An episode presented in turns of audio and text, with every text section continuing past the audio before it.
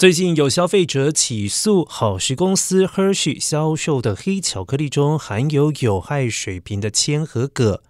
在这一份提交的集体诉讼中，Christopher 表示，如果好时能够早些披露其金属含量，他是不会购买该公司的三款含重金属的产品。虽然有研究表明黑巧克力中的抗氧化剂和相对较低的含糖量有助于预防心血管疾病，但是两周前，消费者报告公布了对二十八款黑巧克力进行的铅和铬的测试。随后，Christopher 决定提起诉讼原告认为，许多消费者都被这些检测的结果震惊到了，因为会带来严重的健康风险，而该诉讼要求至少五百万元的赔偿。